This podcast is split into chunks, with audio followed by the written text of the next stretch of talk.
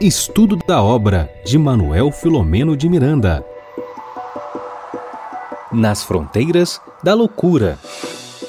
Olá, amigos, sejam todos muito bem-vindos ao nosso espaço, ao nosso projeto Espiritismo e Mediunidade. Regina, Denise Lino. Boa noite, meninas. Boa noite.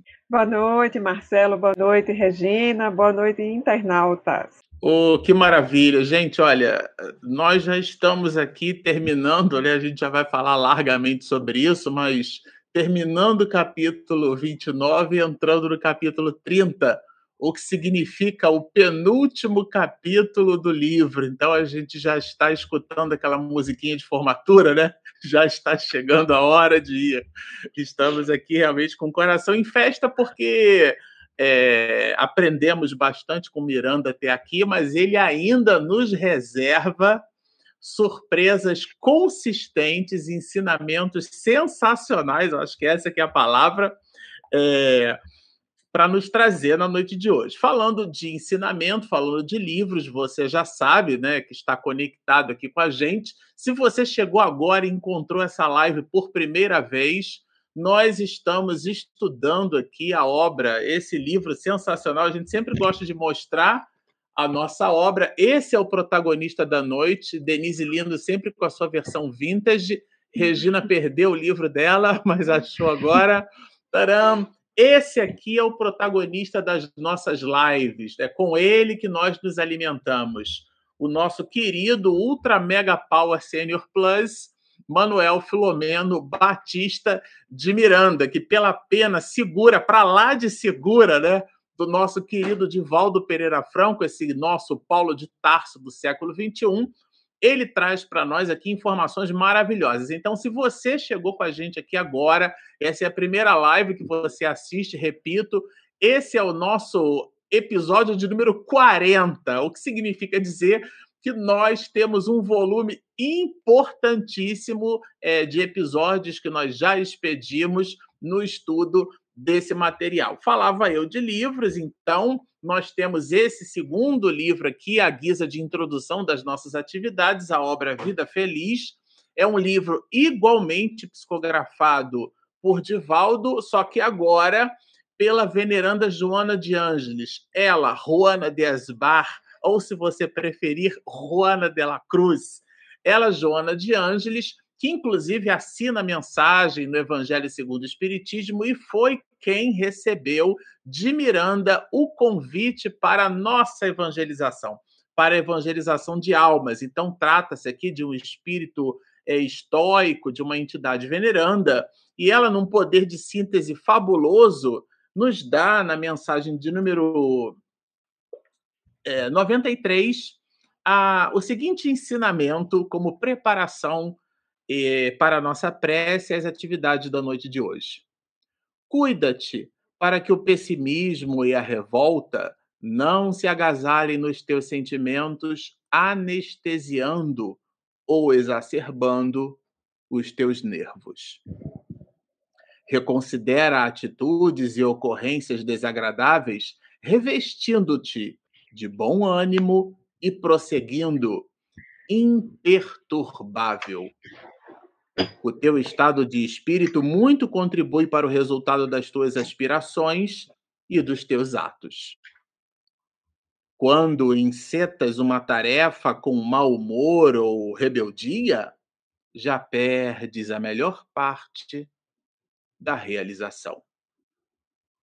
Em todos os teus empreendimentos, coloca o sol da esperança com o calor do otimismo. E o êxito te será inevitável. Vamos orar. Estamos aqui, Senhor, conectados nesse singelo, mas honesto ideal de serviço. Te pedimos as tuas bênçãos, a fim de que possamos penetrar na letra desenhada, muito bem expedida pelo nosso querido Miranda, que se serve do nosso dia, e aqui na noite de hoje, já buscando as lições finais desta obra. Nós te pedimos, Senhor, que a tua misericórdia, as tuas bênçãos, a tua bondade, o teu carinho possa ser sentido por nós através do verbo amigo do nosso querido Miranda. Por isso, então, te enaltecendo o nome, te reverenciando a grandeza, irmão e amigo de todos nós, te pedimos para que as tuas bênçãos se façam entre todos os lares, hoje, agora e sempre. Ô, ô, Regina, você que é a comandante da live da plataforma, pode trocar, pode botar a Denise no plano maior aqui do mosaico, que agora é a vez da Denise agradecer. É contigo, Denise. Marcelo, Regina, para abraçar os nossos internautas que estão aqui conosco, a Ana Cristina, a Thaís Soares, que está sempre conosco, a Ana Ângela Maria, o Daniel Rosas, a Fabiane Públio, Janete Teixeira, Olga Wide, acho que deve ser Wide que pronuncia. Mandamos um abraço para todos e quero destacar que se algum dia eles nos encontrarem, né, nos digam que estavam conosco aqui no canal, nós ficamos sempre muito felizes. Essa se semana passada eu encontrei com alguém que disse assim: Olha, você respondeu minha pergunta na live e tal.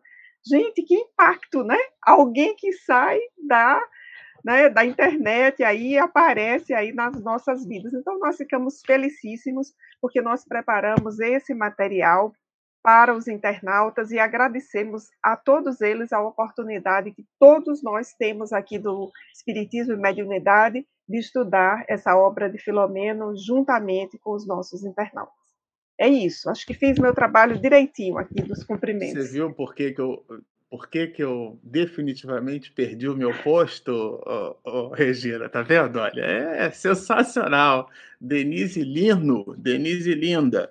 Muito bom. É, nós estamos aqui no nosso capítulo de número 29, não é isso, meninas? E a gente dividiu o capítulo, né? Isso é importante lembrar, em duas grandes partes.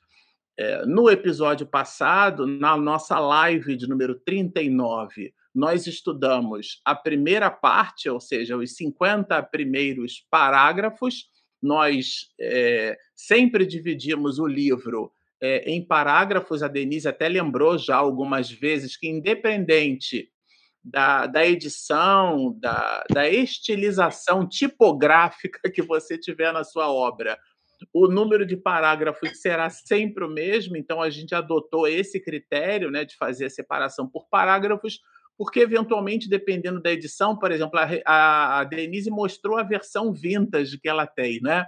É, eventualmente a gente estuda também pela nossa versão digital. Então tem o livro numa versão atualizada. Então a abstração feita a essas versões, o número de parágrafos ele se mantém constante e o mesmo. Então essa é a referência basilar, né, que a gente tem utilizado, é a referência mais assertiva e esse é, capítulo ele compreende um total de 90 é, parágrafos, tudo bem? Nós nos despedimos na live passada, é, no na live, é, no parágrafo né, de número 50, inclusive ele, e agora nós vamos iniciar, iniciar bem, eu diria, inclusive, né? Nós vamos iniciar com o parágrafo de número 51. Então, meninas, é com vocês. Ok, então sou eu que vou começar.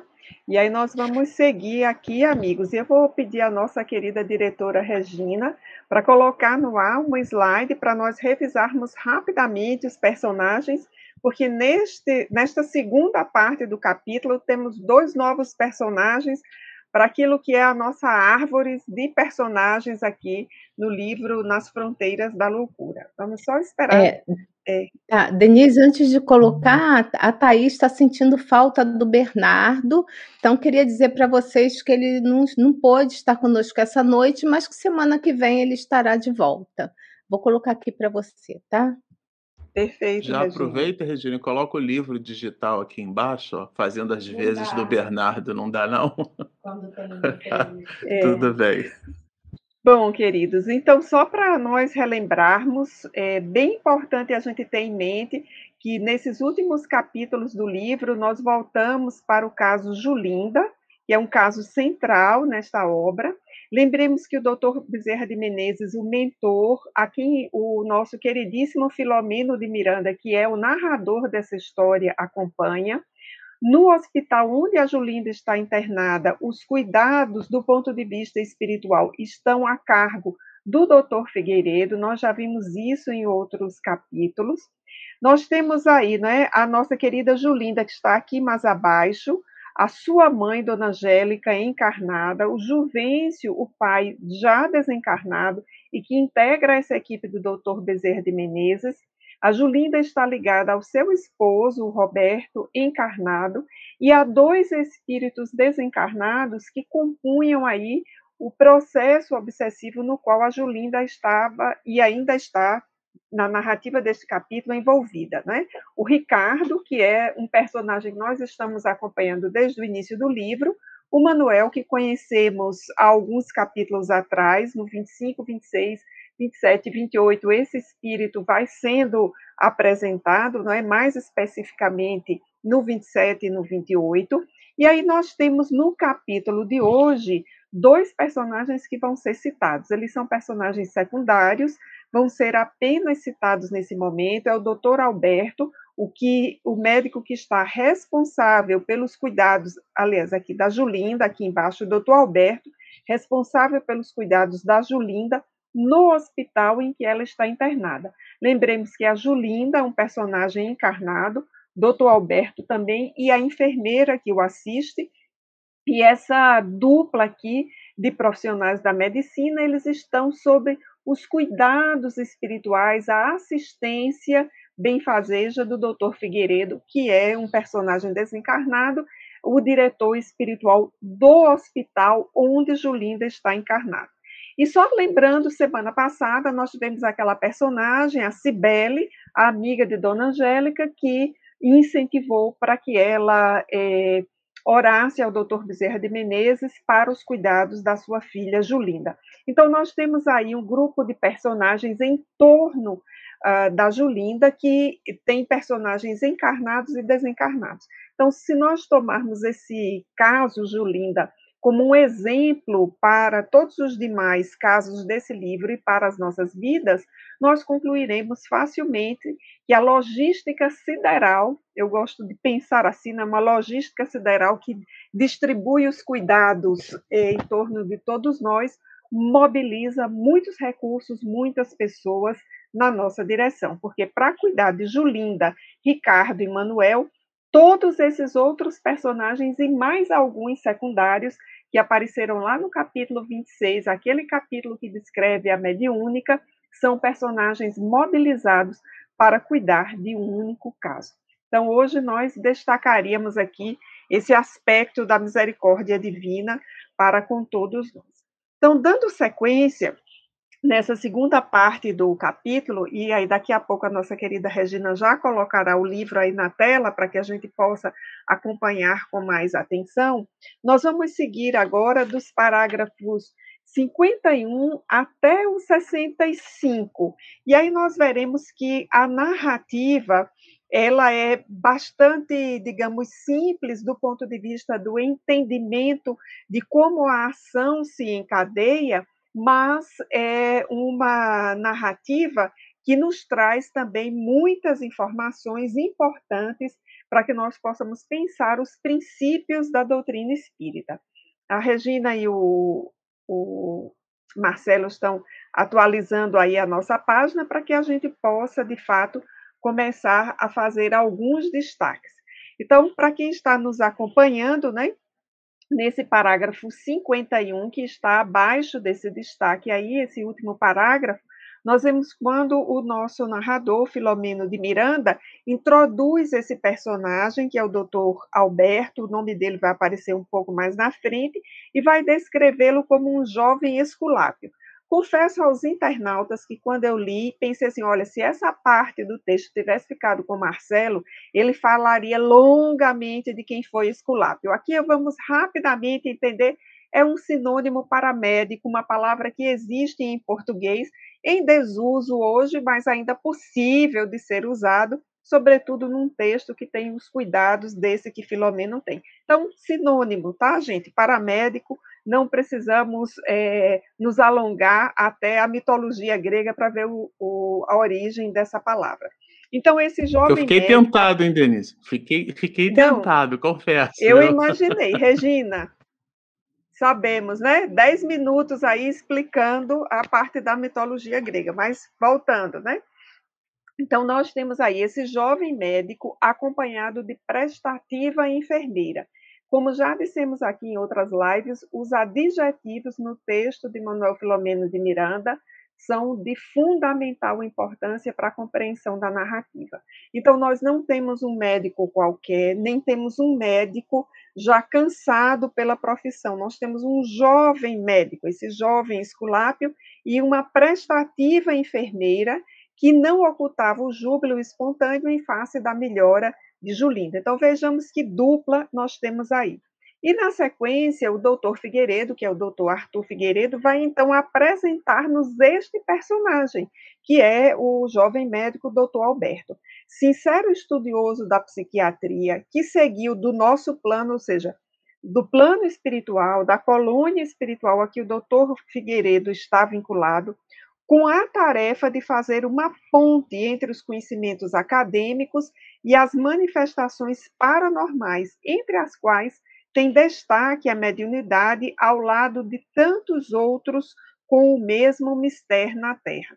Então, eu queria já aqui chamar atenção para uma informação bem importante, é, que nós vamos conectar com a questão 227 de O Livro dos Espíritos, quando Kardec está estudando sobre a vida no mundo espiritual ou a vida dos espíritos errantes. Aí aqui vale pensar como Marcelo. Errante não significa de erro, não significa erro, significa aquele que está no mundo espiritual. Então, quando Kardec está tratando disso no livro dos Espíritos, na questão 227, ele faz um, uma indagação muito importante aos espíritos que o assistiam. Eu vou fazer essa pequena digressão para o livro dos Espíritos e já voltamos aqui para a narrativa de Filomeno. O codificador pergunta: de que modo se instruem os espíritos errantes, ou seja, aqueles que estão fora do corpo físico, que estão no intervalo entre uma reencarnação e outra? E continua perguntando o codificador: certo não fazem do mesmo modo que nós outros? Então, Allan Kardec, já com uma visão muito lúcida do mundo espiritual e seu funcionamento, faz esse questionamento. Aí os espíritos o respondem. Os, os espíritos errantes, ou seja, aqueles que estão no intervalo entre uma encarnação e outra, estudam e procuram meios de elevar-se. Veem, observam o que ocorre nos lugares aonde vão, ouvem os discursos dos homens doutos e os conselhos dos espíritos mais elevados, e tudo isso lhes incute ideias que antes não tinham. Segue a questão 228, a temática segue, mas essa pergunta 227 e sua resposta são importantes para nós fundamentarmos o que Manuel Filomeno de Miranda está afirmando nesses parágrafos que estão destacados na tela. Então, este jovem médico, ele preparou-se no mundo espiritual para trabalhar com a medicina nessa área da psiquiatria na Terra.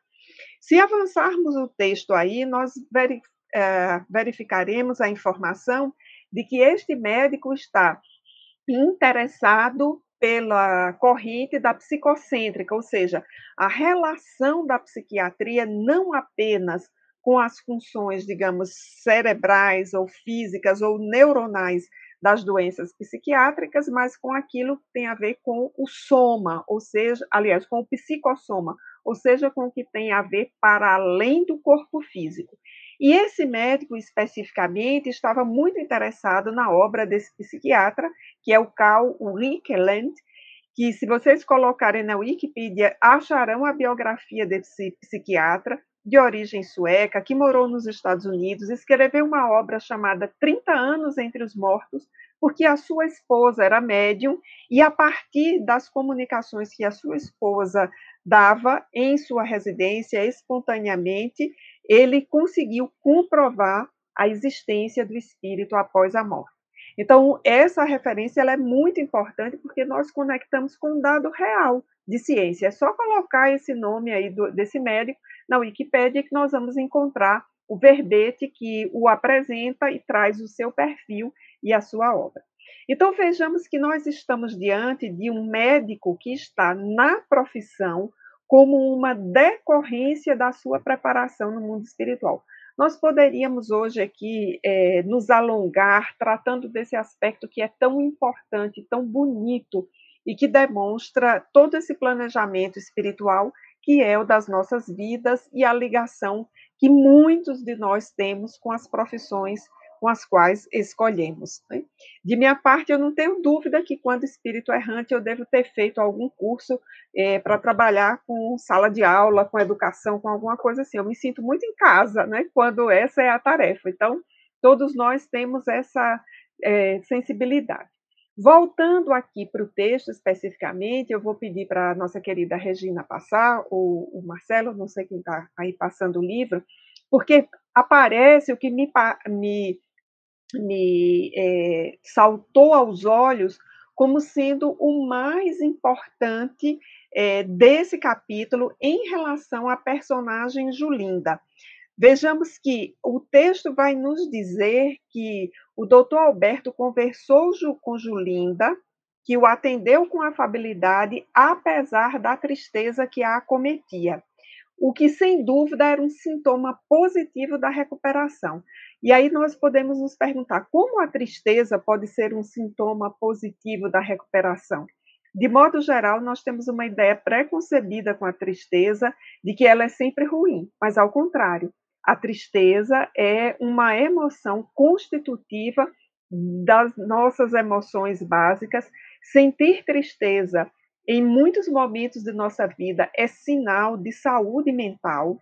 No caso de Julindo, isso é muito importante porque ela estava saindo do ódio, da ideia de morte, de vingança. Lembremos que ela havia eh, cometido o aborto e agora ela entrava numa onda de tristeza, o que não significava ainda um arrependimento, os dois capítulos que virão falarão sobre isso, mas significava uma conexão consigo mesmo. Então, sentir tristeza não é ruim, e nesse caso aqui é um sintoma muito positivo da recuperação de Julinda, daquilo que nós poderíamos chamar da asepsia espiritual que o Dr. Bezerra de Menezes providenciou para ela. Na sequência desse texto, na próxima página, nós vamos ter outros indícios positivos da melhora. Vejamos que o médico afirma que diminuirá a dose da medicação. O médico já tem uma confiança de que essa paciente vai reagir. Né? Vejamos a enfermeira, né, está ali prestativa, sorriu, é, anuindo com o que o médico havia dito, e as lágrimas lhe vieram aos olhos. Né? Essas lágrimas aí nós vamos ter que recuperar a referência, são as lágrimas da própria Julinda, que vem aos olhos. Ela começa a se emocionar. Isso é muito bom. E na sequência, olha, ela manifesta timidamente o desejo de ver a mãe e o marido. Então, se nós voltarmos para o início do livro, para a situação de desconexão emocional que Julinda estava com a família, nós tivemos muito, muitos progressos e progressos significativos a partir da intervenção do Dr. Bezerra de Menezes e pela cronologia aqui da obra, isso se deu em muitos poucos dias, né?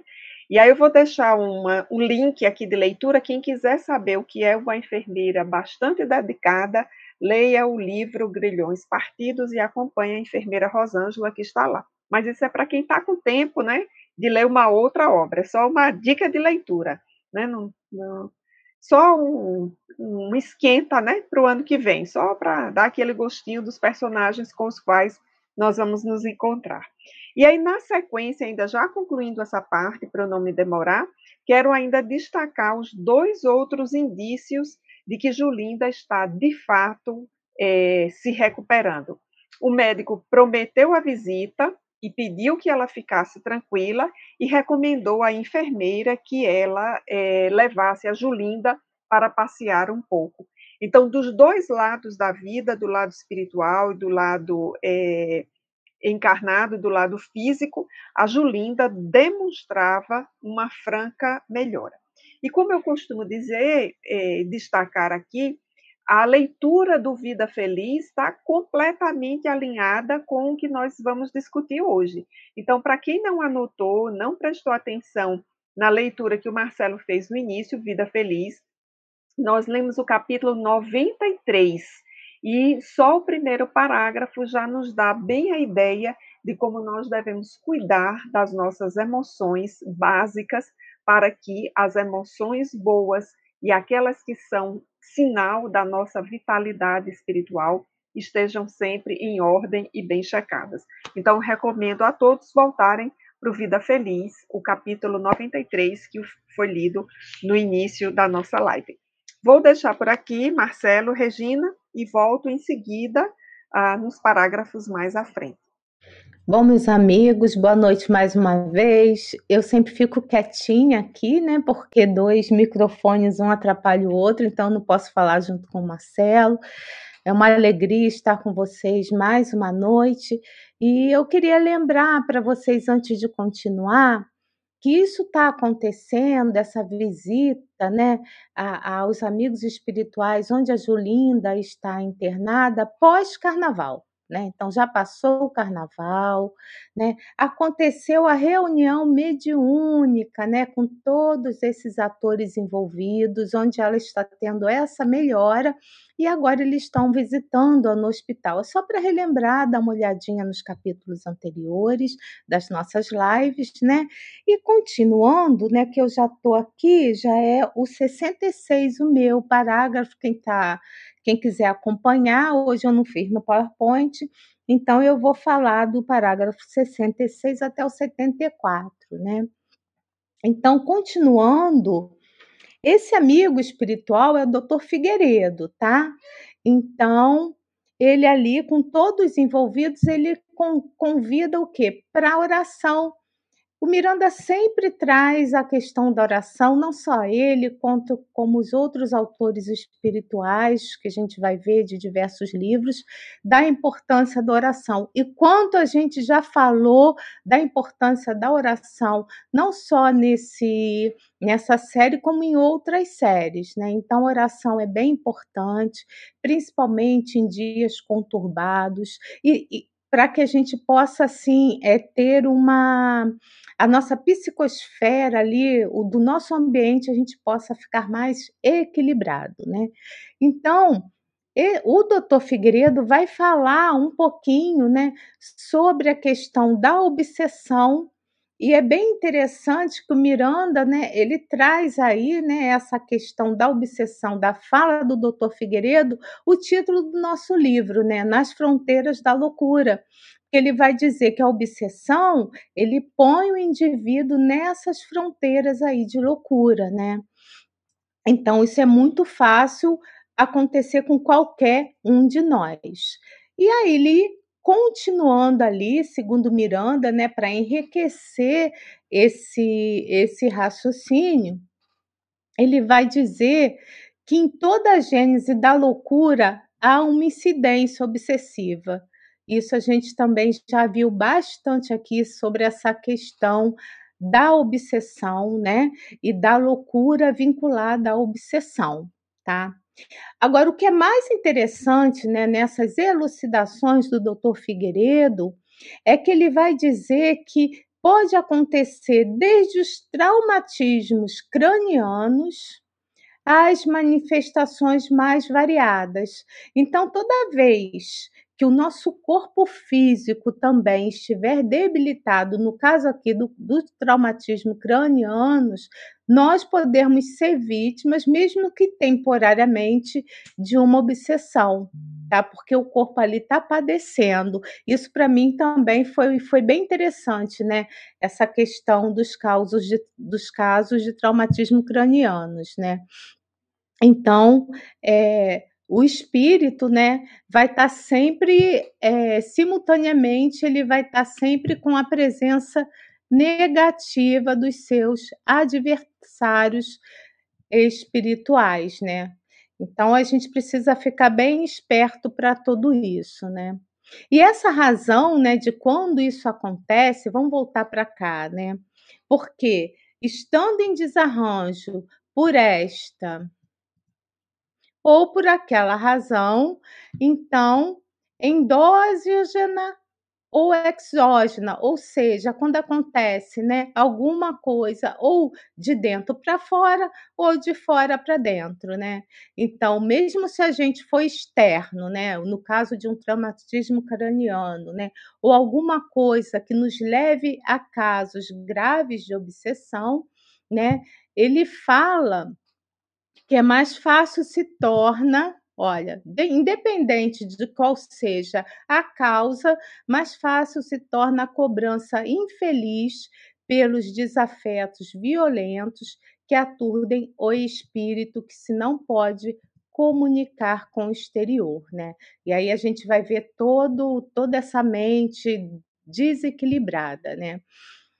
É, eu queria falar para vocês também, porque aqui a gente está falando de obsessão, a gente já falou bastante de obsessão aqui também, mas para a gente fazer assim, uma breve recordação, é sempre bom lembrar que a obsessão, né, a gente vai ver, olha só, cada hora a gente traz de um local. Lá na Gênese, no capítulo 14, nos itens 45 a 49, que a obsessão é a ação persistente que o mau espírito exerce sobre um indivíduo. Né? Ela vai ter vários caracteres diferentes, né? desde uma simples influência moral, como uma perturbação mais grave. Agora, é, nós vamos ver também, mais lá para frente, a questão da possessão, mas antes disso, a gente vai continuar aqui com a nossa leitura, tá? Nas obsessões, né? Todavia, o descontrole da aparelhagem mental, segundo o doutor Figueiredo, né? Ele vem como uma consequência né, da demorada ação do agente perturbador, quanto mais o agente está ali, né, na, é, perturbando o equilíbrio daquele espírito, né, essa interferência psíquica do hospedeiro, ele vai cada vez mais produzir danos é, bem difíceis de ser controlados, não impossíveis, mas mais difíceis dependendo do tempo que esse hospedeiro está ali, né, vinculado ao espírito, né? Hospedeiro não, é, o hospedeiro vinculado, o obsessor vinculado ali ao espírito que está sofrendo a ação obsessiva. E aí, quando isso acontece, quando fica um caso mais grave, nós vamos encontrar sim o quadro do quê? Vamos ver que o espírito já está em processo de possessão onde o enfermo passa a sofrer intercorrência, segundo o doutor Figueiredo aqui, é, da loucura, conforme os estudos clássicos da psicografia. E aí, para a gente entender um pouquinho da possessão, nós fomos dar uma, uma só uma revisada muito rápida mesmo, né? Lembrando que Kardec, lá no início do Livro dos Espíritos, em 1857, ele trazia uma outra palavra que era subjugação. Isso é só para vocês entenderem um pouquinho, né? Muito, por muito tempo se falou em subjugação, que não existia possessão, mas depois, em 1863, lá na Revista Espírita, que vocês podem dar uma olhada, como a Denise fala, sempre como referência, né? Para que vocês possam aprofundar o, o estudo, ele vai, o Kardec, rever esse conceito de subjugação e da possessão. E aí ele vai dizer o seguinte, que, que há o caso sim de, obsess, de possessão. E aí ele traz né, uma, um caso que é da senhora da senhora Julia, não sei se é assim que se fala, lá em dezembro de 1863, na revista Espírita, ele vai dizer o seguinte: temos dito que não havia processos, no sentido vocal, vulgar do vocábulo, mas somente subjugados. Voltamos a esta asserção absoluta, porque agora nos é demonstrado que pode haver verdadeira possessão, isto é, substituição posto que parcial de um espírito errante a um encarnado. Então, nós vamos ver né, rapidamente que o Kardec, como um pesquisador sério, ele vai, ele reformula a sua tese, né? E ele acrescenta que pode haver sim possessão por um período, né? É, o espírito pode estar agindo ali sobre o corpo somático. E como como eu achei assim muito interessante também, né? Porque a Denise é, falou da enfermeira Esther, né? No, no livro Grilhões Partidos. A gente também trouxe um trechinho bem pequenininho só para encerrar essa parte, para que vocês tenham assim vontade, né, tenham curiosidade de ir lá nesse livro, estudar o livro, que aliás vai ser o nosso próximo livro, né, do ano que vem do estudo é, das obras de Miranda, né? Então a gente vai ver lá no capítulo 4 que é Angústias da Obsessão. Então, nós vamos ver a jovem Esther que padecia, isso já é o Miranda falando, de incalculáveis aflições que nem mesmo conseguia exteriorizar. Sem poder controlar a casa mental, no caso, a Esther estava é, em caso possessivo, tá? Que apresentava então os primeiros distúrbios de funcionamento após a constrição demorada do fluido morbífico do espírito que a subjugava, era dominado por agonias inenarráveis. Então, parecia-lhe ter sido arrojada num abismo sem fundo, Olha que interessante, via-se fora do corpo e, ao mesmo tempo, via-o agitado num estado dúplice, sem anotar os circunstantes, sem anotar os circunstantes chocados, aí tem toda uma historinha da festa de aniversário. O mais interessante daqui é que ela se sentia como se estivesse num abismo, né? E ela ao mesmo tempo ela via o corpo dela, né? Então isso é um estado de possessão e que esse livro é magnífico, né? Nos grilhões partidos que vocês podem ler com bastante assim entusiasmo e aprofundar o tema. Continuando aqui no nosso no nosso estudo, no parágrafo, eu acho que agora a gente já está 71, ele vai dizer o seguinte, doutor Figueiredo: Não nos esqueçamos que esse é um espírito que enfermo. Toda pessoa que tem um caso obsessivo mais sério ou um caso possessivo, ele é o quê? Um espírito enfermo.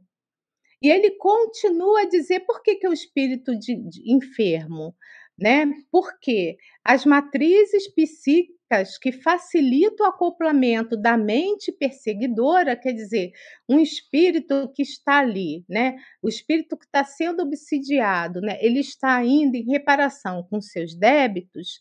Esse espírito tem esse acoplamento dessa mente perseguidora, né, do obsessor, ele esteja em sanidade mental, sendo ali levado à obsessão. Então, ele vai sendo levado à obsessão porque ele tem ali a sua mente bombardeada, né?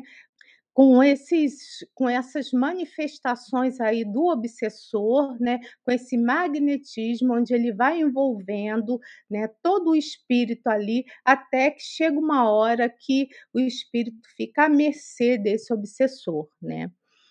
E aqui em roxinho, nós vamos ver assim sensacional, né? Essa fala aqui, esse parágrafo aqui que eu marquei por inteiro, né? Que ele diz o seguinte: a ação psicoterápica da doutrina espírita, olha só, aliada às modernas técnicas de cura, contribuirá decisivamente para a mudança do quadro mental de, de quem? Da humanidade inteira. Olha a importância da doutrina espírita, olha a importância da gente ter conhecimento de um estudo mais profundo sobre o ser, né? Sobre nós, né? Sobre a questão da moralidade, sobre as questões da causa e efeito, e sobre a questão desse Deus único e bom que está sempre nos ajudando e que está sempre nos dando aí elementos de educação para o nosso erguimento moral. tá? É, continuando, que eu vou até 73, até o 74, são esses dois, né? Então, ele diz o seguinte: que esse entrosamento dessas terapias médicas de espírito e do corpo, né? Então, esse doente mental já não sofrerá, no caso, os, os eletrochoques, porque a gente está aqui na década de 80, tá, gente? Eletrochoques desordenados, nem as substâncias e barbitúrios violentos, né? Então, ele diz que o tratamento da ciência, né, com, junto com a doutrina espírita, vai amenizar o sofrimento e também vai amenizar aí a ação terapêutica para, para a cura, né, pro, do doente. É, à medida que o homem avança em conquistas morais, diminui. Nossa, hoje está difícil, peraí. Diminuirão as provações e expiações mais pungentes.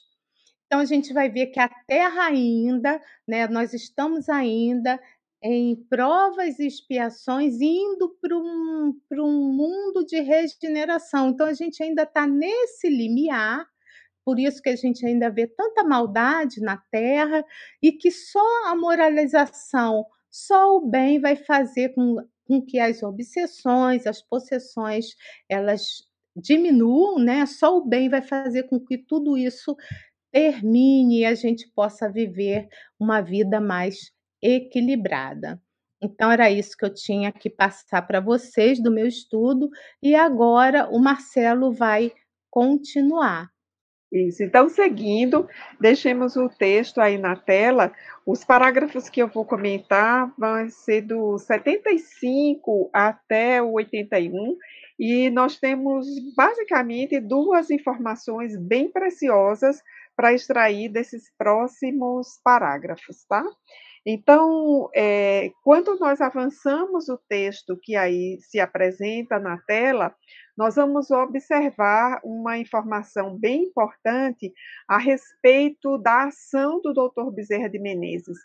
Em outros uh, estudos, nós já destacamos é, os recursos que esse espírito tem, tanto para movimentar a vibração do amor, quanto para movimentar as suas próprias forças, o seu magnetismo.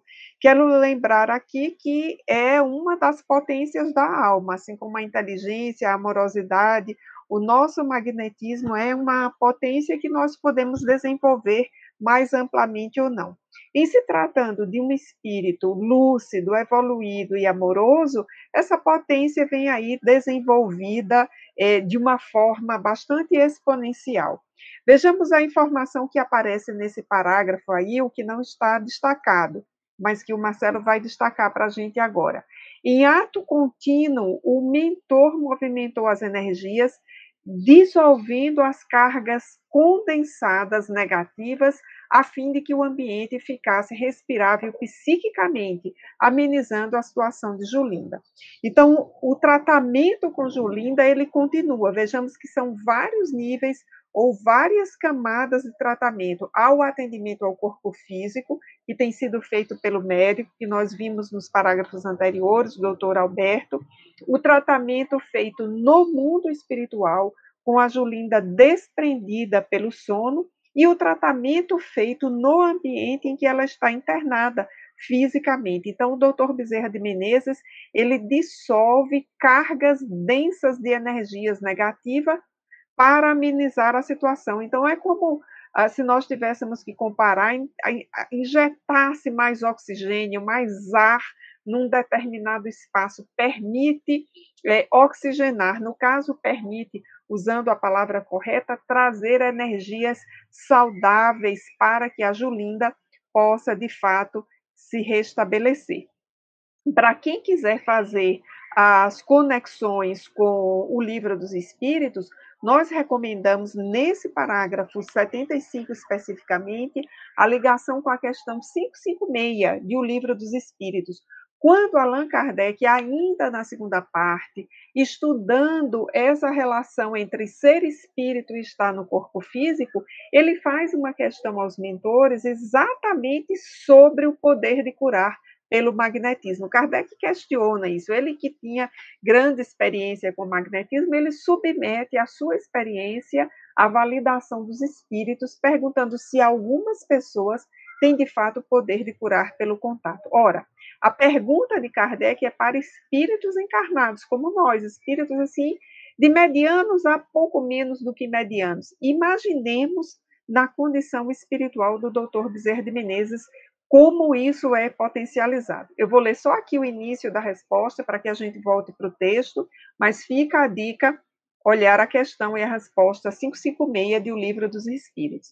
A resposta é: a força magnética pode chegar até aí sim, ou seja, pode curar, quanto secundada pela pureza dos sentimentos e por um ardente desejo de fazer o bem, porque então os bons espíritos vêm em auxílio. A, a resposta segue, mas essa primeira parte da informação ela já é suficiente para que nós entendamos. Então, se alguém, se um espírito encarnado, que é um médium, que tem essa potencialidade, entre as suas várias potencialidades, secundado por uma pureza de sentimentos e ardente desejo de fazer o bem, será auxiliado pelos espíritos bons, imaginemos o doutor Bezerra de Menezes. Então, o que ele faz, de fato, aí no quarto da Julinda, é permitir que as energias que ainda estavam ali condensadas possam é, é, ser amenizadas e o clima de saúde se restabeleça. Na sequência, nós vamos ter aí uma informação importante, que é o fato de que o pai da Julinda, o seu Juvencio, ele convida os dois vigilantes do Elvídio lembrando quem é o Elvídio, aquele chefe ali do, das obsessões naquele hospital, para que é, eles possam deixar aquele controle ali. Não tinha mais nada que é, dissesse respeito a eles. Lembremos que o Ricardo, que estava vinculado ao Elvídio, ele já foi retirado daquela situação. E esses que estavam ali dando uma espécie de plantão, fazendo uma segurança para o Ricardo, eles são elucidados pelo Juvencio e que já não faz mais sentido a presença deles ali, posto que o Ricardo já não mais voltou. Então, o que é que nós temos em termos de narrativa? Essas duas entidades vão comunicar o Elvídio né, a mudança, a novidade que ali se apresentava. E com rapidez, o servidor das trevas, vejamos bem o que diz Filomeno, compareceu com seus assessores e um secto de perturbadores delinquentes em atitude ameaçadora. Então, eles vêm assim, vou usar uma expressão muito nossa, né, tomar satisfações ali com o doutor Bezerra de Menezes. Nós podemos avançar aí no livro, porque a informação que nos interessa está na sequência. Dr. Bezerra de Menezes recebe com doçura, não demonstra ressentimento ou temor, mas também não dá explicações muito detalhadas quanto ao paradeiro de Ricardo. Simplesmente diz que ele mudara de planos e já não estava mais ali. Penso que nós retiramos daí informações muito importantes, né? A primeira delas é que essa postura de afetividade do Dr. Bezerra de Menezes com a qual nós teremos que aprender sempre, sempre, sempre sempre. A segunda é que muitas informações se fazem desnecessárias em algumas circunstâncias.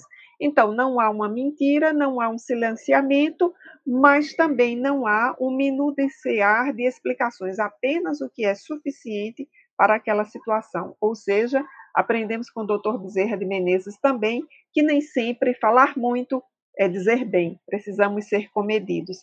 E a grande lição que penso fica para aí, nós identificamos isso no parágrafo seguinte, é que o Elvídio vai embora. É, por que, que ele foi embora? Porque ele teve medo do doutor Bezerra de Menezes? Não, simplesmente porque a causa da Julinda não era uma causa sua, era uma causa do Ricardo. Ele emprestava a Ricardo uma falsa proteção. Então, se o principal interessado, no caso da Julinda, não estava mais ali, isso também não lhe dizia respeito.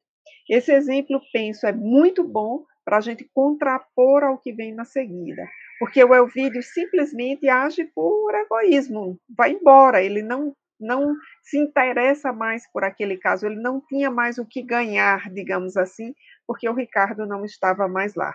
Em contraponto, é o que nós vemos na página seguinte, o doutor Figueiredo, para completar a tarefa do doutor Bezerra de Menezes, veja só, destaca dois auxiliares desencarnados para cooperarem com Juvencio no atendimento e guarda da paciente em renovação.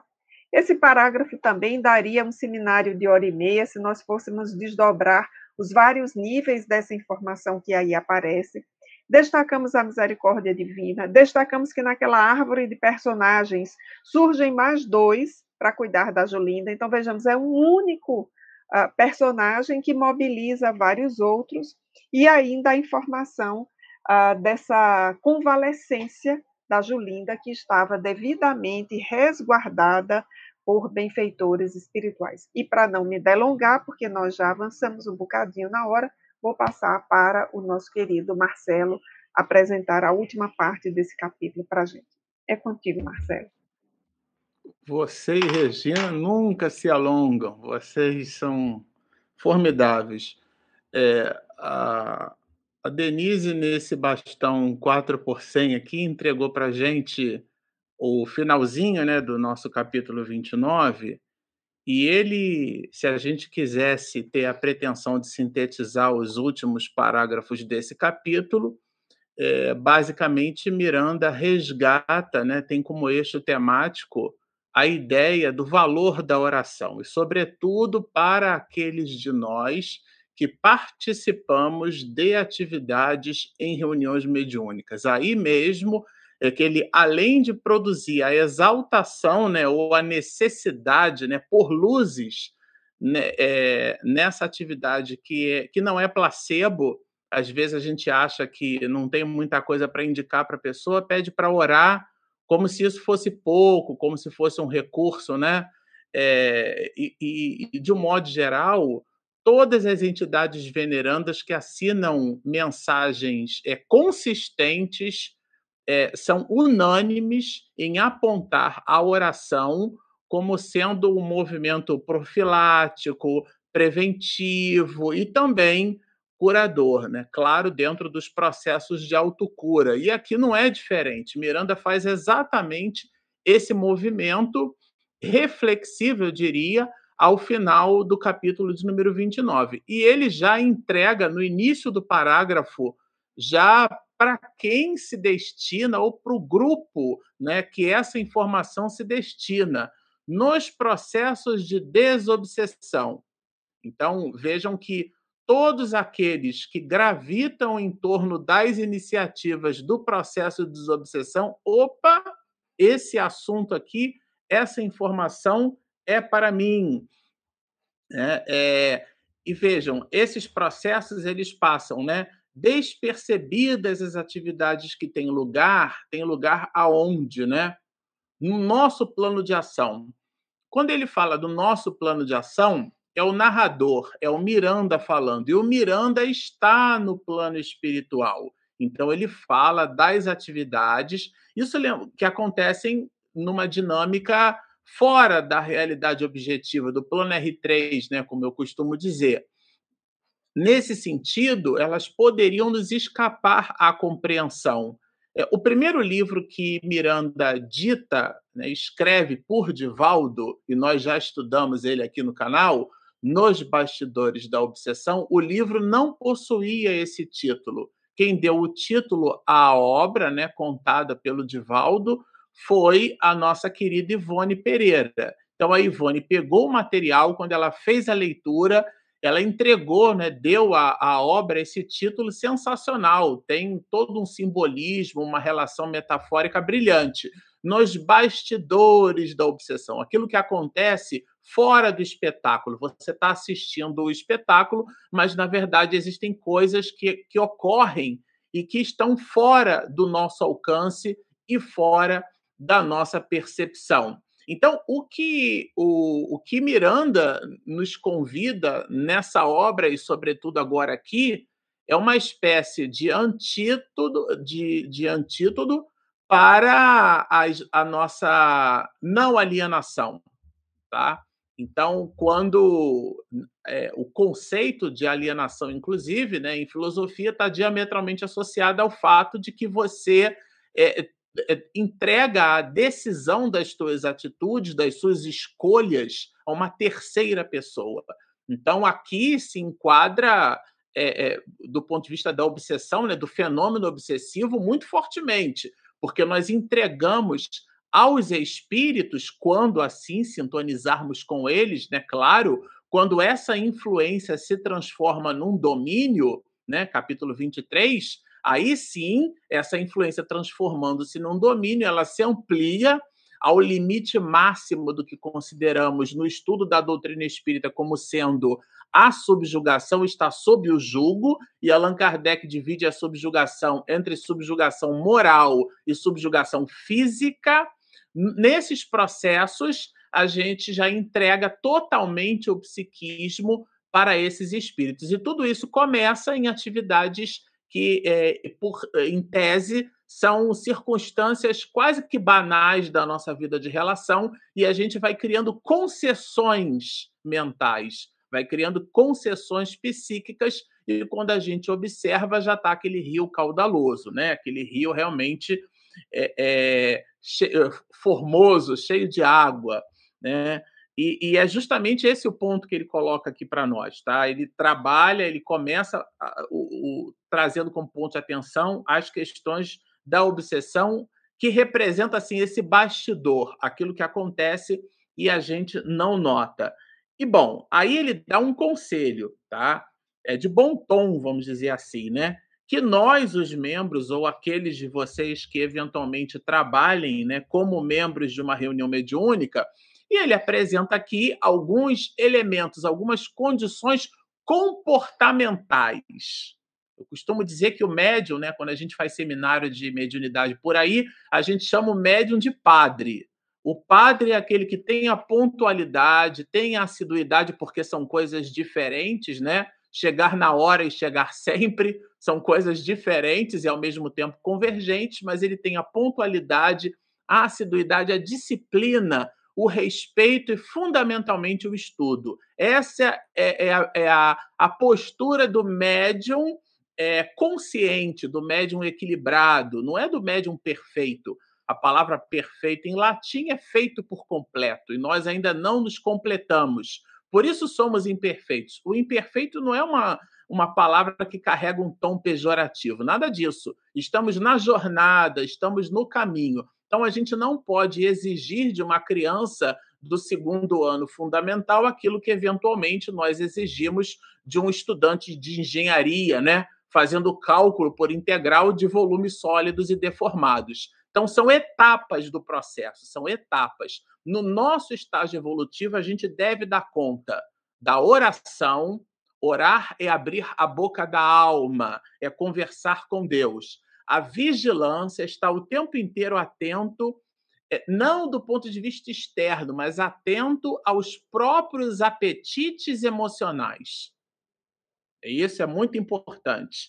É, o trabalho, e aqui Miranda, né, com a gente que se considera é, estudioso, aluno e aprendiz das observações desse autor espiritual brilhante, ele faz é, adjetivações em determinados substantivos que, de um modo geral, a gente procura ficar ali atento para não passar despercebido. Ele trabalha a ideia, conduz né, a, a ideia do trabalho superior. Porque trabalho é igual a força vezes deslocamento, tá certo? É, é, vezes o cosseno de teta, para quem gosta aí de física. Só que o ponto aqui é que esse trabalho ele pode ser o mais variado. É como a gente fala de filosofia, né, adjetivando filosofia, é, é, a, os nazistas também possuíam a sua filosofia, então nem toda filosofia é boa. Nesse sentido, nem todo trabalho exatamente pode conduzir o trabalho mecanicista, automatizado, aquele que não raciocina. Então, ele adjetiva esse trabalho, é o trabalho de ordem superior. E o que é o trabalho superior? Não é a posição de mando, O trabalho superior é aquele que eleva o nosso psiquismo às condições de percepção no nível diferenciado. E, e, claro, né, traz aqui um elemento que é o elemento basilar da doutrina espírita. Eu costumo dizer que a palavra mais importante em doutrina espírita não é nem reencarnação, é a caridade. Allan Kardec coloca na obra o que é o Espiritismo, depois coloca no capítulo 15 do Evangelho segundo o Espiritismo, né? A caridade. Fora da caridade não há salvação. Não é fora do Espiritismo, não é fora da igreja, não é fora da verdade, que foi muito discutido no século XIX, né? Sobretudo nos dias de hoje, quando a gente estuda epistemologia. Mas a abstração feita a isso não é fora da verdade, é fora da caridade, é o ato de doar-se, de dar-se, tá certo? Então ele trabalha esses elementos. Na sequência, é, é, ele usa aqui sabendo-se, né? Quer dizer, a criatura com a consciência de si mesma, né? Sabendo-se em desbaratamento, quer dizer, está, tem consciência da sua posição. Então é natural e é importante é, é, natural, quando eu digo natural, é porque está íncito em a natureza, na nossa natureza, no nosso processo é, evolutivo. Né? Nós investirmos no nosso objetivo reencarnatório. Vejam que interessante, né? quando ele fala é, que esses espíritos investem furibundos contra os trabalhadores da boa vontade. Eu destaquei aqui um ponto da obra nos bastidores da obsessão, que vai dialogar bastante com esse ponto, né? A ideia da pessoa que trabalha em reunião mediúnica, futuca uma casa de marimbondo, né? Ou então com palitos de picolé e pode se ferroar. O que é que significa isso na prática? Tem que tomar muito cuidado, muita atenção nesse sentido, porque realmente é, ele usa, inclusive, aqui uma, uma expressão que, nossa, eu fiquei assim meditando sobre ela quando eles dizem assim, olha, que os espíritos, vejam que interessante, olha, arremessando-lhe, como se fosse um objeto, mas não é um objeto, gente, arremessando-lhes pessoas violentas.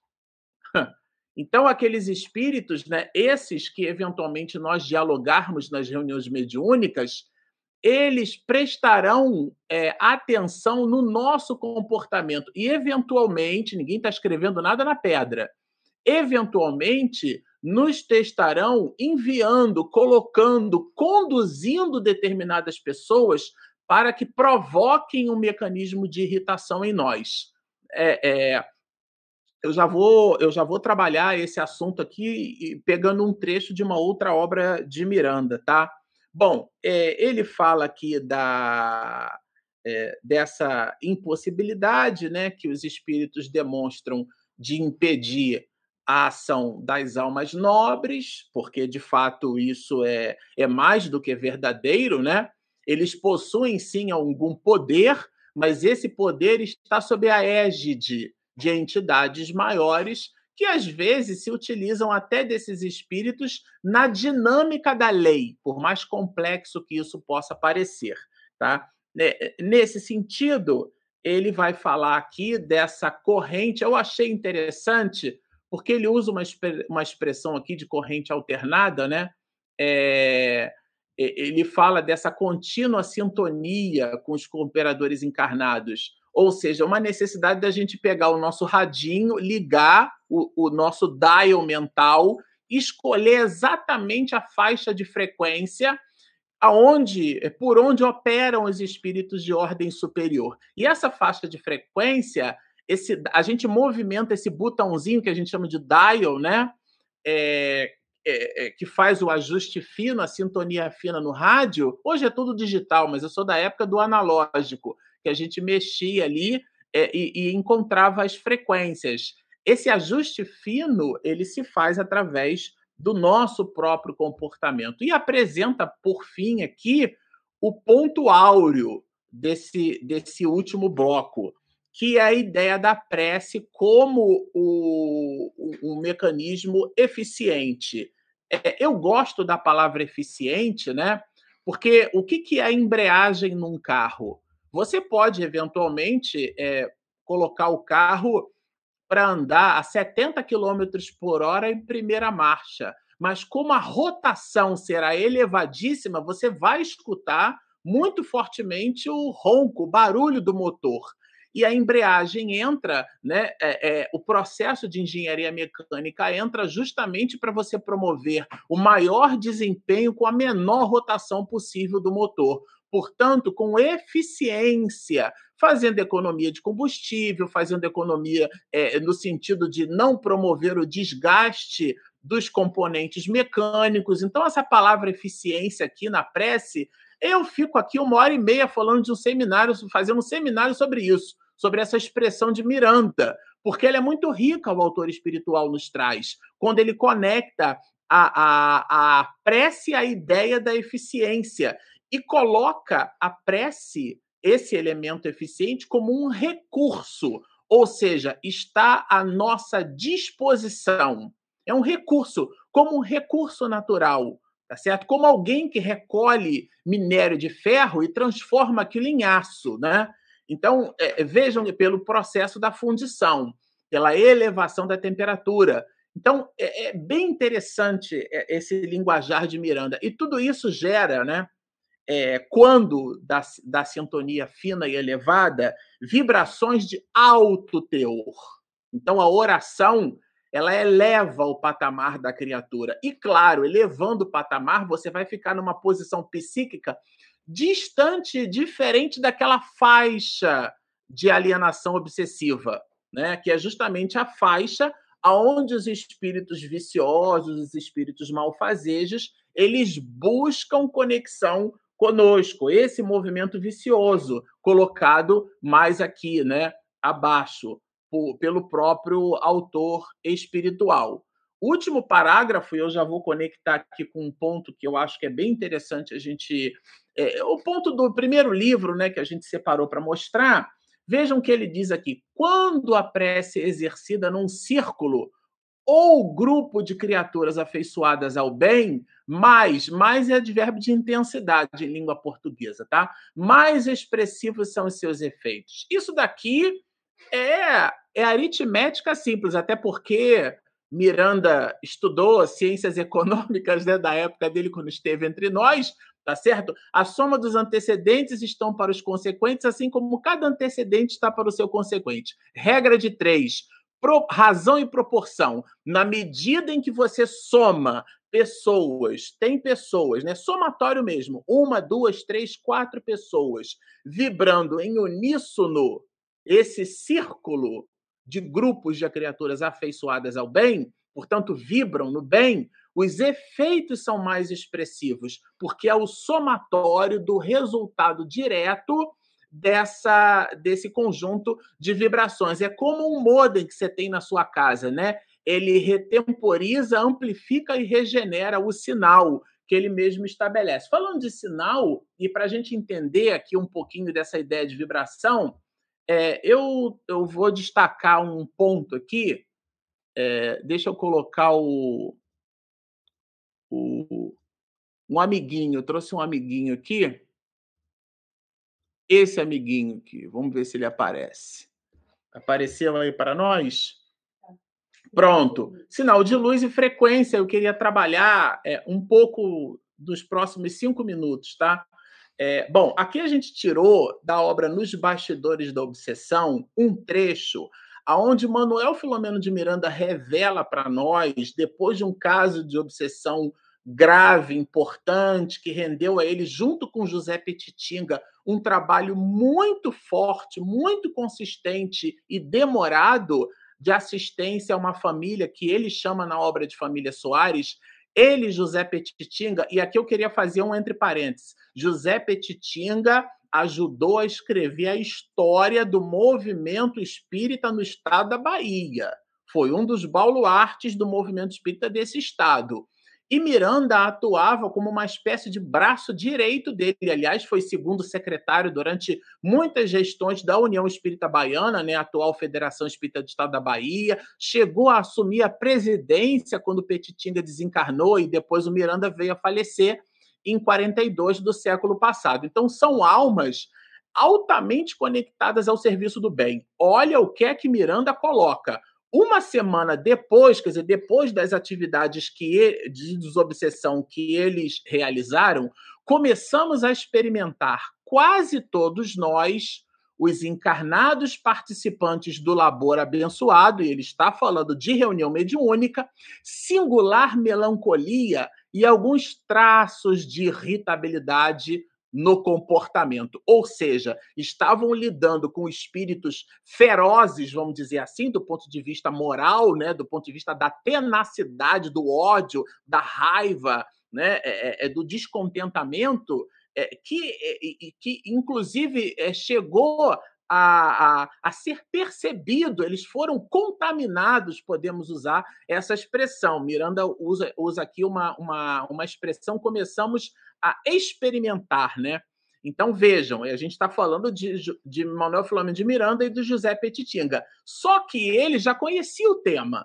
Não ignorávamos que algumas das técnicas é, de que se utilizam os perseguidores de encarnados, tá? Então, é, é, ele conhecia o ponto, né? E aqui a ideia é fazer a conexão agora com esse trecho onde Miranda, na obra que a gente está estudando agora, ele põe, que é o seguinte, que é o cuidado que o médium deve ter quando do trabalho da reunião mediúnica. É realmente algo muito sério. Porque esses espíritos atormentados, o que, que eles fazem? Lembra que Miranda colocou a ideia de empurrar pessoas, né? É, inspirando as, essas pessoas, né? A, a, os médiums a debandarem. Após o que, então, cessam de inóspito a constrição obsessiva, porque a ideia aqui é o seguinte: eles colocam esses espíritos, né? Promovem dificuldades na família, no trabalho, colocam pessoas para criar dificuldades, e o médium desavisado pensa assim: nossa, esse trabalho na reunião mediúnica está tá me fazendo muito mal. Eu preciso sair do trabalho. Que é justamente aqui onde ele coloca isso, né? Decorreu do abandono. E é curioso porque a artimanha, se é que dá para falar desse jeito, né, quando Miranda coloca aqui na obra, é que os espíritos fazem isso de uma tal forma, com, uma, com um mecanismo tão sofisticado, que depois que a pessoa larga o trabalho, eles se afastam daque, daquelas pessoas, dando a, ao outro, né, ao médium desavisado, a ideia de que foi justamente o trabalho na reunião mediúnica que promoveu esse desconforto.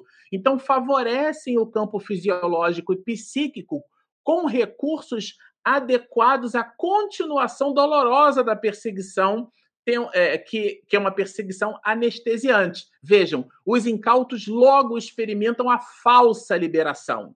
Porque isso, gente, é bem grave, é tão importante quanto grave, é um ponto de atenção muito relevante trazido por Manuel Filomeno de Miranda, para a gente ficar atento. Por isso que prece não é placebo. O estado de oração a gente pode ter é pedalando, correndo, descascando um legume, tomando banho. Não é simplesmente pôr mãos postas e cerrar os olhos. Eu me lembro do Jorge André fazer a prece de olho aberto. Então, a ideia da prece é uma postura, abrir a boca da alma e conversar com Deus. Aqui a gente tirou da obra a prece, né? Uma, uma ideia que Allan Kardec coloca, né, uma reflexão muito importante. a quem conteste a eficácia da prece.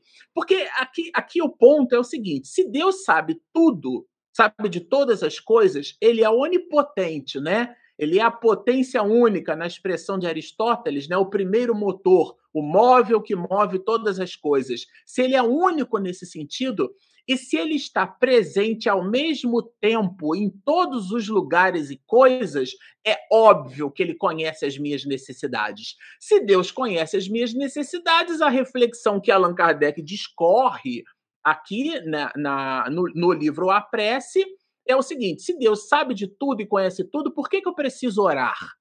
E a ideia é muito interessante, porque é claro e óbvio que Deus sabe de todas as coisas, mas nós não. então, nós não sabemos de todas as coisas. Então, quando a gente faz uma oração, nós entramos nesse processo de sintonia fina. Então, eu trouxe aqui até um desenho que ele ilustra um pouco isso, tá? Vocês vejam na parte de cima um, um sinal, né? A ideia de um sinal, tá? E embaixo, vocês vejam ali que à direita está escrito AM, porque é a modulação por amplitude. E você vai perceber que a, a, o comprimento de onda ele é diferenciado, ele aumenta e diminui, aumenta e diminui. Então, a modulação que dá origem a essa palavra M aí é na amplitude. O sinal é o mesmo, mas a amplitude, o sinal AM é isso.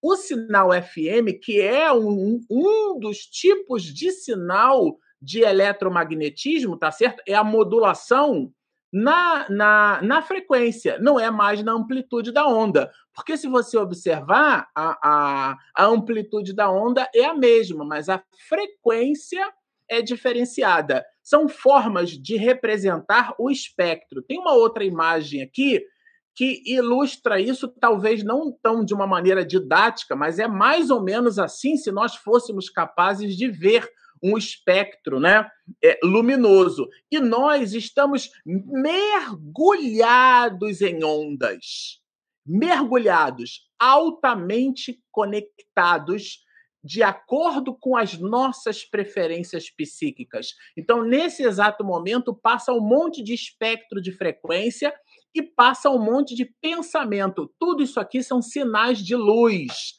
São ondas eletromagnéticas e nós estamos mergulhados nessas ondas. Quando a gente faz a nossa oração, nós escolhemos uma dessas faixas de vibração e, portanto, sintonizamos com elas.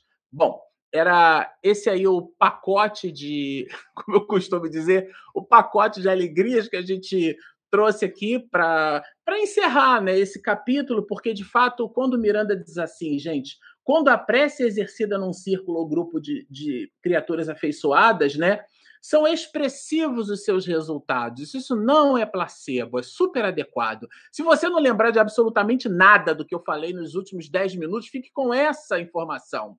Prece não é placebo. Ora, abre a boca da alma e conversa com o nosso papaizinho. Então, é, são essa, e ele chama aqui, né, de correntes alternadas de alta frequência. Os sinais de satélite têm frequências diferentes da frequência, por exemplo, do telefone celular, da frequência dos sinais de rádio, né?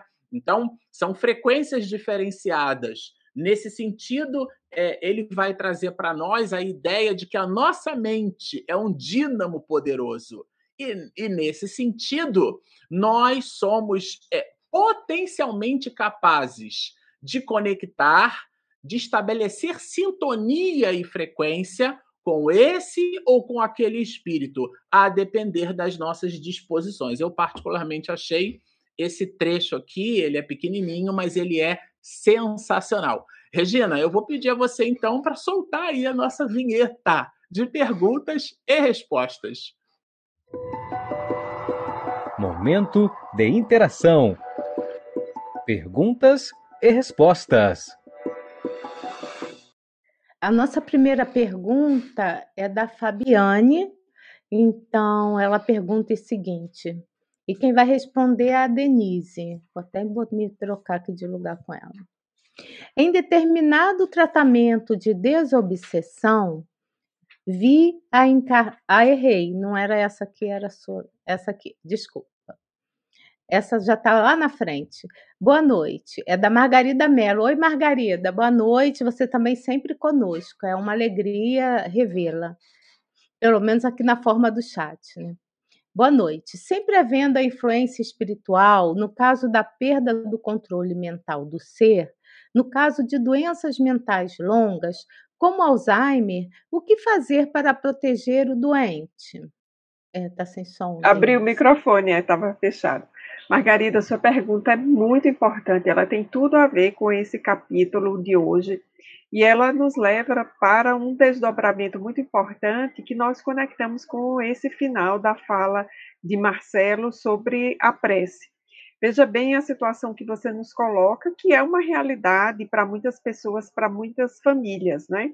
É, doenças em que se perde o controle mental, e doenças uh, de longo curso, como, por exemplo, o Alzheimer. Como proteger o doente? Então, essa é uma pergunta que as pessoas da família sempre fazem e é uma pergunta pertinente, no sentido de que nós olhamos para aquela pessoa que ali está e vemos o seu processo de depauperação. Isso é muito difícil de acompanhar.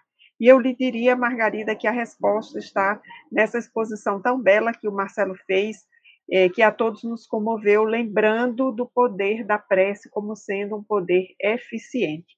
Então, eu diria, envolva esse paciente com Alzheimer em suas preces, estabeleça o dia de fazer o evangelho no lar por esse paciente, mesmo que não seja no espaço em que o paciente esteja, mas se possível no espaço em que ele fica, isso é necessário, porque e importante e eficiente, porque vai reproduzir aquela mesma ação do doutor Bezerra de Menezes em relação a Julinda, é, des, dispersando as energias negativas que ali estavam condensadas. Então, a melhor forma de proteger o paciente é estabelecer uma rotina de evangelho no lar para esse paciente.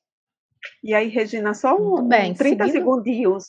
É, só Desculpa. 30 segundinhos. É, se a Margarida, não sei se ela é novata aqui na, uh, no canal, na compreensão espírita, ou para algum novato que esteja nos a, a acompanhando, a rotina do Evangelho no Lar ela é muito comum para nós espíritas. E se alguém aqui está querendo saber como faz o Evangelho no Lar, tem vários canais e aqui mesmo no canal nós temos programas que apresentam essa rotina do Evangelho no Lar. Então, só para destacar que não é nada é sobrenatural ou fora do alcance de quem queira auxiliar o seu paciente. Muito bem, eu vou seguir a sequência das falas, tá? Então vou responder aqui o do Daniel. Oi, Daniel, tudo bem contigo? Ótimo, ótima pergunta também, né? É, ele fala o seguinte: na intercessão à nossa irmã, no caso a Julinda, né, arrependida da decisão abortiva, os benfeitores espirituais podem suavizar as impressões de culpa, esperançando ensejo reencarnatório de se redimir amenizando a intenção voraz do credor vítima no mecanismo da misericórdia, da bondade divina, da perfeita indulgência? Bom, Daniel, ótima pergunta, até para quem também já praticou aborto e que está nos assistindo aqui, tá? Quem vai suavizar as impressões de culpa é a própria pessoa. Através do quê? Através do trabalho no bem. Quando a gente pratica é, qualquer ato que não seja muito bom, muito adequado, de acordo com as normas né, das leis de sociedade e das leis também, por que não dizer morais, é, a gente traz realmente essa culpa dentro de nós, né? Mas depois vem, né, o próprio arrependimento e o que nos fala a doutrina espírita é que a gente precisa é, seguir em frente. Cometi o ato, fiz a bobagem, mas o que, que eu posso fazer daqui para frente para eu ser uma pessoa melhor? Então, o bem é sempre o bem. Né? Os benfeitores espirituais, eles estão sempre colaborando com a nossa melhora tá? Mas a suavização dessa impressão de culpa vai, né, vai partir do próprio espírito que já está em condições, né, porque ele vive toda a questão da culpa e depois quando ele está pronto o arrependimento e ele segue em frente praticando o trabalho no bem. Então nada de apedrejar quem fez o aborto, que quem praticou algum ato é, é, não lícito, por quê? porque quem decide né, o que, é certo, o que é errado, né, é, é, digamos assim, está ali de acordo com as leis de causa e efeito. Né? Deus é soberanamente justo e bom e a gente tem que seguir né, os preceitos do Cristo, seguindo essa senda do bem. Né? Então, é, eles nos ajudam sim, viu? Mas o próprio espírito, né, que cometeu o aborto, ele sim, que ele deve assim é, é, tirar esses grilhões, digamos assim, né, esses grilhões que deixam eles que, nos, que deixam eles presos ao passado culposo. Se alguém quiser falar alguma coisa sobre isso, fiquem à vontade. A próxima pergunta, ninguém quer falar? Não? Eu olhei para o Marcelo aqui, não sabia, né? Então, a próxima pergunta é da Margarida Mello e é para o Marcelo, né? Que é o terceiro que, expositor aqui da noite. No caso de transtornos mentais, os quais o reencarnante previsara viver, precisava, eu acho, né? Viver é, planejamento reencarnatório, como, por exemplo, esquizofrenia, toque, etc., não sabia, seria uma carga muito forte ter o ser que conviver não só o transtorno, mas também os ataques espirituais? Sua pergunta é ótima e ela tem uma resposta é, doutrinária, mas que também encontra guarida numa obra de um físico e matemático chama-se Isaac Newton, né? A toda ação corresponde uma reação de mesma intensidade em sentido contrário. Só que a lei é assim, até que forças opostas atuem por sobre ela. O que é que significa isso na prática? Se eu fiz o mal, eu não pago com mal, eu pago com amor. Então, nesse sentido, é, o que a gente chama de sofrimento, no limite, é dor. Sim, óbvio. Mas o sofrimento é o mecanismo negacionista da criatura em função das leis. Porque senão a gente transforma Deus em carrasco. E não é o caso. A gente tem que tomar muito cuidado. É claro que eu sei que a pergunta ela é, ela traz um, um escopo, né? É, do, no sentido de quem pergunta quer saber. Mas toda pergunta tem sempre uma carga de subjetividade, é, é, vamos dizer assim, de proposições que a gente coloca ali como se fossem assertivas, né? E se tem uma assertiva é, que é o que Allan Kardec chama de axioma, né? são princípios basilares, é o de que Deus é perfeito em tudo. Então, esse é, um, esse é um axioma básico. O que é que significa isso na prática, na nossa vida de relação? Quando a gente observa um quadro muito deprimente aos nossos olhos, existe uma psicogênese muito complexa para que aquilo esteja acontecendo daquela forma. Então, no final das contas, nós estamos mergulhados em leis.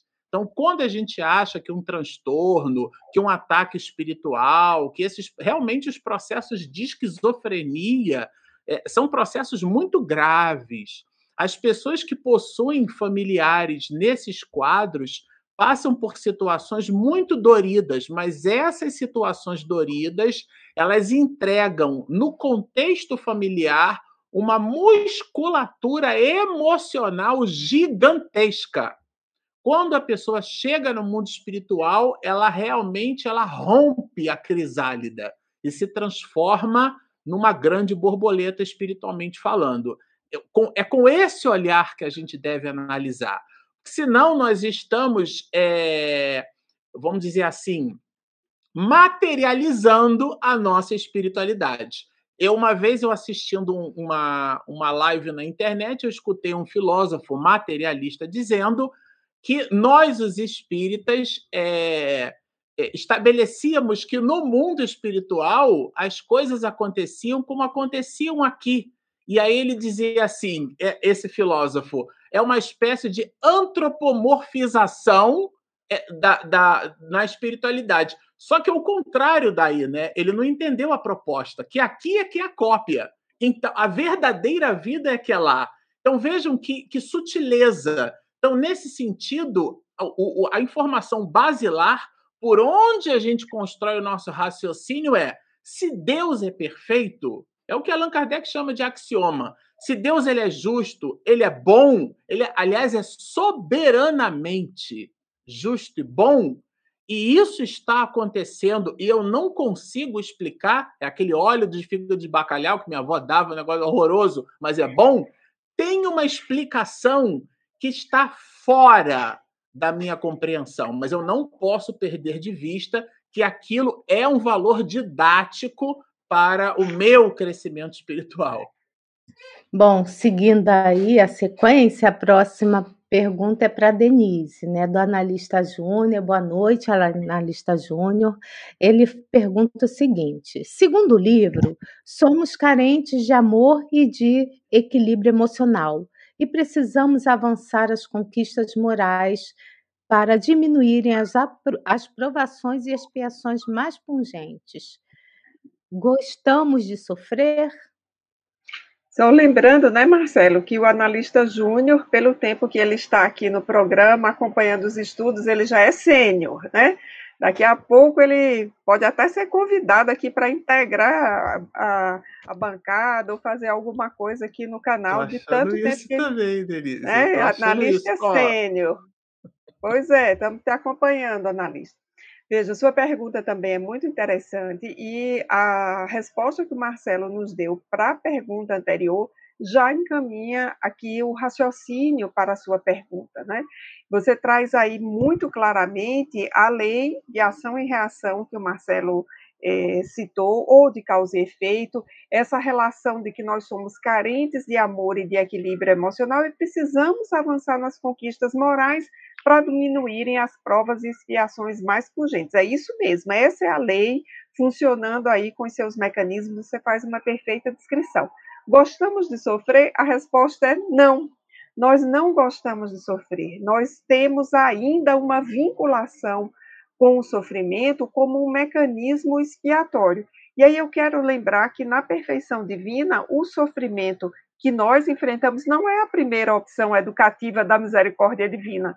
Ele aparece como uma opção depois que nós desgastamos as outras é, que estão antes. E aí eu quero lembrar algo que eu disse aqui no início da minha fala, acho que lá no primeiro bloco, bem rapidamente. Potências da alma. Eu estou com muito foco na leitura de O Livro dos Espíritos, observando as nossas potências da alma. Em geral, a gente só fala de inteligência, né? Mas o amor é uma grande potência da alma. E tudo que se deriva do amor e da inteligência são outras potências da alma, e são recursos para os quais nós podemos botar essa lei de ação e reação em perfeito ajuste, em perfeito andamento. Muito bem. É, a última pergunta está em duas partes, né? Então vou responder. É da Fabiane, é Fabiane Painelli, né? Não sei se é assim que lê. Boa noite, Fabiane. Em determinado tratamento de desobsessão, via encarnada fora do seu corpo, observando-o, e o espírito obsessor agindo sobre o corpo. Seria isto possessão? Me marcou porque não compreendi o que ocorria. Na verdade, tem uma outra pergunta dela que quem vai responder é o Marcelo. Tá? Eu achei que eram duas em uma. É, Fabiane, eu estava lendo sobre isso e foi exatamente o trecho que eu separei da Gênesis. Olha que interessante. Quem vai responder a você é Allan Kardec, tá? Que a gente vai, você vai encontrar isso na Gênesis, aquilo que eu citei, capítulo 14, itens 45 a 49. Então, primeiro, ele, ele vai falar sobre o que é obsessão, que eu já coloquei aqui. A possessão, ele vai dizer que é a ação que o espírito exerce sobre o indivíduo encarnado, substituindo-o temporariamente em seu próprio corpo material. E ele continua dizendo que a ação não é permanente, tá? considerando que a união molecular do espírito ao corpo opera-se somente no momento da concepção. Mas olha que interessante, quando ele continua a falar aqui, o Allan Kardec, ele diz o seguinte, que assim, é fantástico. A diferença do processo de comunicação entre os fenômenos de psicofonia e de possessão também pode ser evidenciada. No primeiro, quer dizer, no psicofônico, o espírito comunicante transmite seus pensamentos ao encarnado e este se encarrega de retransmitir conforme seus próprios recursos. No segundo caso, olha só, possessão. É o próprio desencarnado que se serve, apossa-se diretamente do corpo material e transmite a sua mensagem. E aí, entre parênteses, o espírito encarna, encarnado afasta-se, mas ainda permanece ligado ao seu envoltório físico. Então, segundo Allan Kardec, é possessão, sim. Tá, Fabiane? Quem respondeu foi Kardec. A próxima pergunta também da Fabiane, então vai para o Marcelo. Ela pergunta o seguinte: ainda sobre possessão, seria como se a desencarnada tivesse um desdobramento, mas sem ação sobre o seu corpo e o espírito agindo sobre ele, como se ela assistisse a um filme? É, a pergunta, a gente até já estudou isso aqui no canal, né? Porque tem uma parte do livro dos Espíritos que trata sobre os possessos e a gente também já viu isso largamente no livro dos médios. A ideia da possessão, que é uma transcrição, uma tradução, né, feita pelo engenheiro poliglota Guilhom Ribeiro, e a gente também tem as anotações de Noleto Bezerra, ela traduz a seguinte ideia: estar sob a posse. Então, veja, o, o carro é da Denise, mas eu tomo o carro para mim. Então, se a polícia parar no documento do carro, está escrito Denise Lino, mas quem está dirigindo é o Marcelo Shoa.